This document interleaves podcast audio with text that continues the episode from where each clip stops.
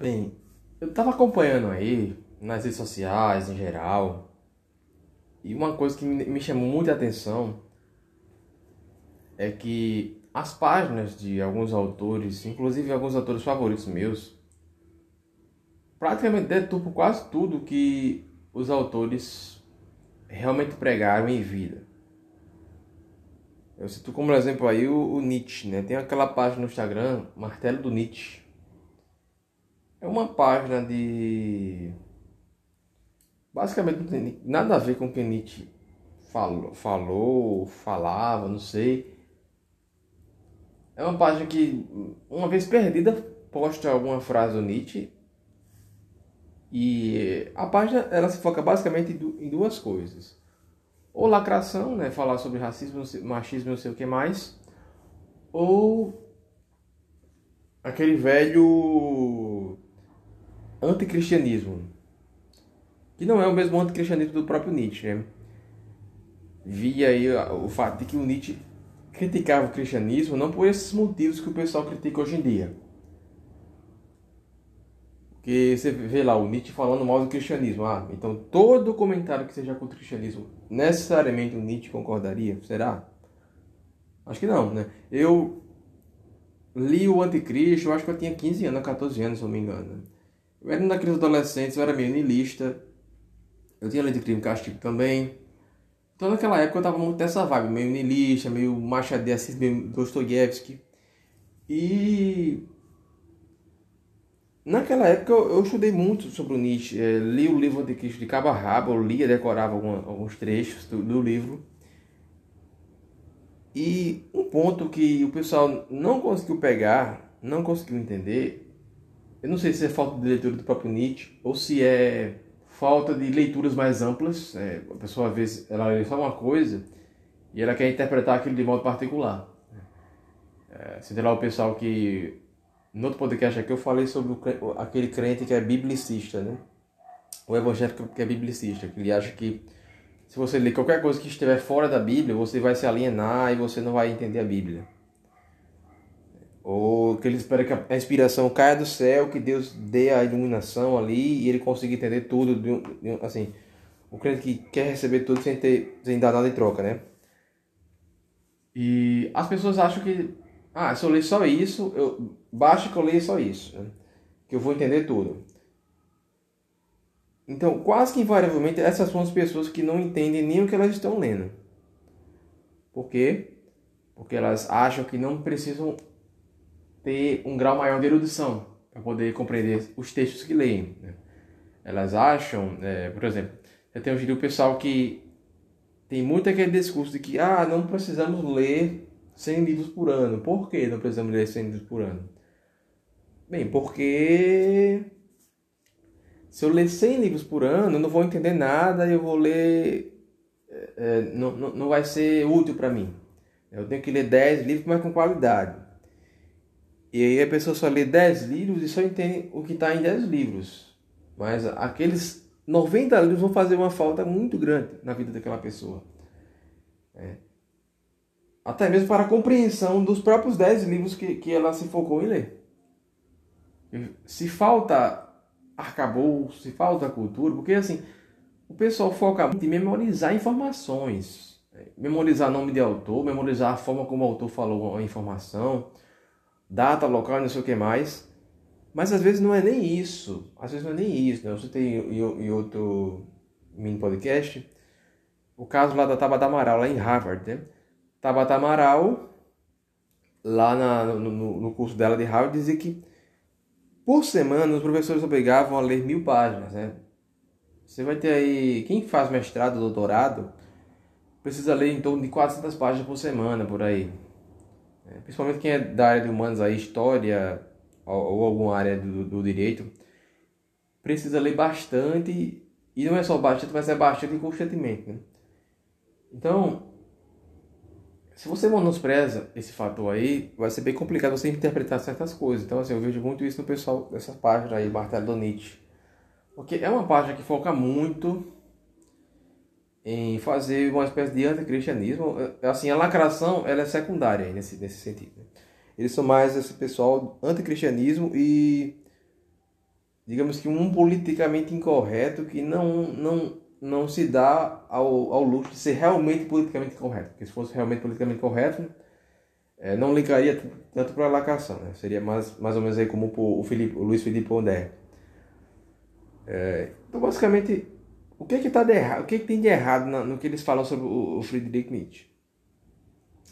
Primeiro que eles acham que o Nietzsche ele seria uma espécie de, de crítico do cristianismo nesse sentido moderno, no sentido que Dawkins critica o cristianismo, aquele tipo de pessoa que fica falando que Deus é mau e não sei o que mais, porque eles acham que Nietzsche, por, por criticar o cristianismo, que a crítica dele é a mesma crítica de todo mundo. E não é. Lembra lá que o, o Nietzsche ele criticava o cristianismo da mesma forma que criticava o platonismo. E por que, que, que o Nietzsche criticava o platonismo? Porque todas as virtudes que eram que foram enaltecidas nessa, nessas eras aí surgiram basicamente para derrubar as antigas virtudes que Nietzsche chama das virtudes verdadeiras. Né? E são aquelas virtudes mais viris. Então, eu tenho até aquele podcast meu sobre o mito do macho alfa, que eu cito Friedrich Nietzsche nesse sentido, que muito do que a gente vê hoje em dia, essa ideologia alfa de vida, tem a ver com isso, tem a ver com influências do Friedrich Nietzsche.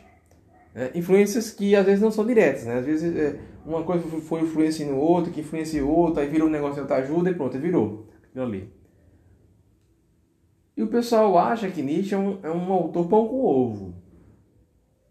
Nietzsche não é pão com ovo, Nietzsche é é, se você for ler o Anticristo, uma das frases que mais me marcou desse livro é aquela frase que diz o seguinte: O que é bom é tudo aquilo que aumenta a força.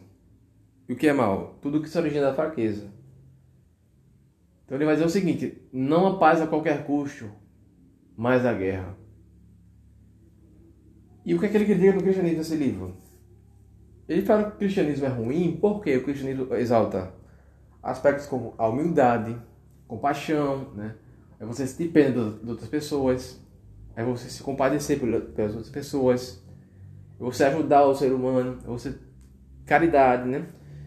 E eu pensei que o pessoal tenta criticar o cristianismo colocando o cristianismo como o contrário do que o Nietzsche colocou. O pessoal quer colocar o cristianismo em outro sentido aí.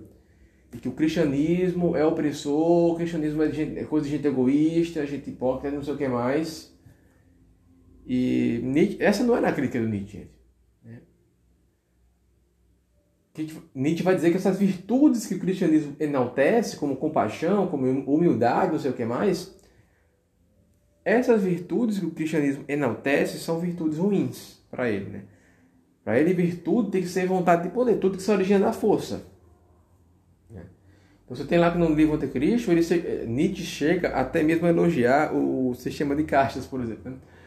E quando eu comentei isso lá, eu citei um trecho lá do, do, do Anticristo, eu, um carinha me respondeu lá, ele respondeu o seguinte, e foi engraçado, porque ele falou assim, ah, você não sabe a diferença entre, entre aforismo e o que o Nietzsche mesmo está falando, só que o que, eu, o que eu postei não era um aforismo, o que eu postei era uma parte é, em que o Nietzsche se colocava no, no texto mesmo, né? Porque o Anticristo tem uma parte que é de aforismo, né? uma parte que é daquelas... Aforismo são aquelas frases mais curtinhas, é, que encerra algumas verdades, né? Bem, com um sentido bem de, de frase de efeito. E eles transformaram Nietzsche meio que nisso, né? Então, assim, o, o, dono da página, Marcelo Nietzsche, falou que a Scarlett, a Scarlett Marton disse em algum momento que Nietzsche, se fosse nos dias de hoje, Nietzsche seria um, um ativista político, não sei o que mais. É, só que o Nietzsche ele poderia até ser um ativista político, mas eu duvido que ele seria um ativista político nesse sentido mais lacrador. Porque é impossível você conciliar um cara que, é, no seu livro, ele chega a defender até, até que o sistema de caixa ele não é tão injusto assim. Um cara que fala que é, é, virtudes aí como compaixão e tal são ruins, que a verdadeira virtude é, você, é, é a vontade de poder, que, que defende a ideia de super-homem, né, de Übermensch, além do homem, contra a ideia do último homem, que seria esse homem mais fraco, frágil. E o que nós vemos aí hoje é o contrário, né? Pessoas se vitimizando, pessoas chorando em rede nacional, né? É... E a lacração está tá trazendo isso para o mundo, né? Pessoas que não, não aguentam mais ouvir, é, tudo fere, né? Tudo fere, né? Lá, é, é, palavras machucam, não sei o que mais.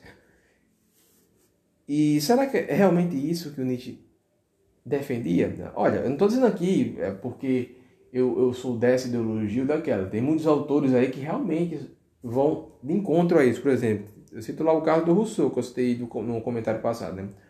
O Rousseau, é, Theodore Dalrymple no Posime Mais vai criticar o Rousseau, porque ele foi o pai, ele foi o berço, né? ele foi o, o proto-romântico, ele foi o berço do sentimentalismo moderno, né? ele foi o, o, o, o criador, meio que o criador desse sentimentalismo moderno, dessa noção de que é, que não se confunde com sentimentos verdadeiros. Né? Sentimentalismo é, é coisa, às vezes, para psicopata também. Né? Você lembra lá que o Hitler ele tinha um canário ele chorou com a morte do seu canário. Né? E.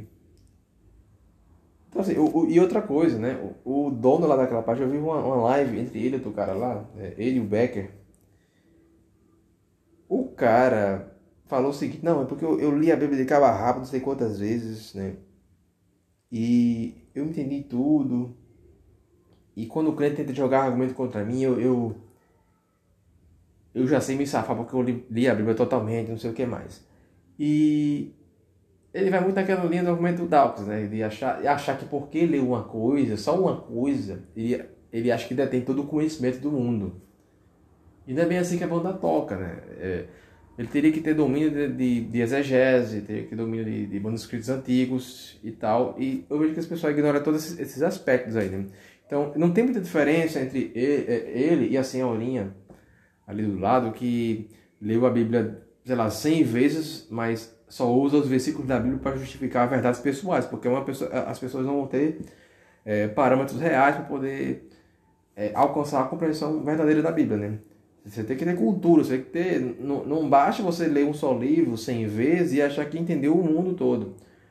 Então, isso aqui é do novo do mundo moderno. Né? Você, é, é, esses canais aí, o pessoal, né? Muito da influência aí do Morte. Adler também, né? É, o Adler não está errado em dizer que você tem que compreender de fato um livro, mas é, menosprezar a quantidade de leitura gera esse tipo de coisa, esse tipo de anomalia, né? E o, o próprio Adler não é assim, né?